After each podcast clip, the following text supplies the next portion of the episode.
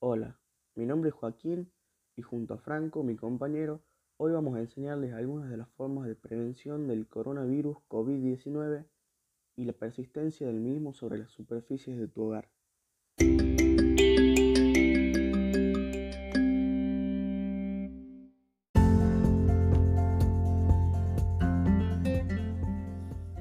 Prevenir el contagio del coronavirus está literalmente en nuestras manos.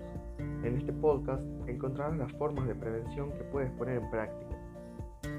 Lávate frecuentemente las manos con agua y jabón. Limpia superficies de uso constante, manijas, mesas, teléfonos, etc. No te toques los ojos, la nariz ni la boca. Si toses, cúbrete la boca con la parte interna del codo, no con la mano. Saluda con la mirada o con un gesto, no des la mano, abrazos ni besos. De ser posible, quédate en casa.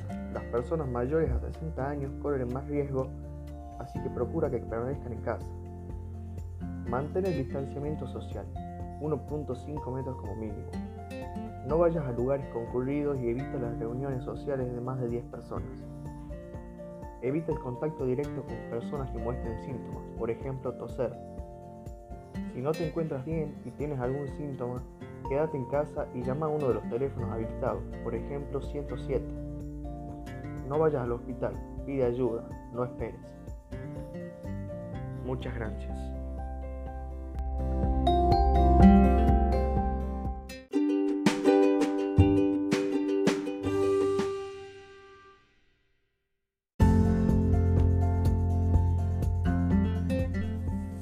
El coronavirus pueden aguantar en superficies y objetos hasta 9 días. La persistencia del coronavirus varía según el tipo de virus y el material sobre el que está. Madera, 4 días, metal, 5 días, papel, de 3 horas a 5 días, cristal, 4 días, plástico, de 8 horas a 9 días, guantes de látex, 8 horas, en algunos materiales la temperatura alta 30-40 pueden reducir la persistencia y las bajas de 4 la aumentan. Los virus, explica el informe, se pueden mantener inactivos con procedimientos de desinfección.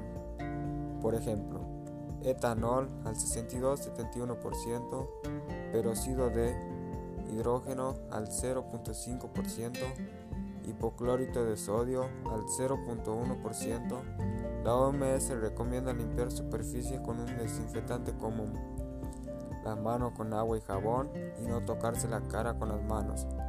Muchas gracias.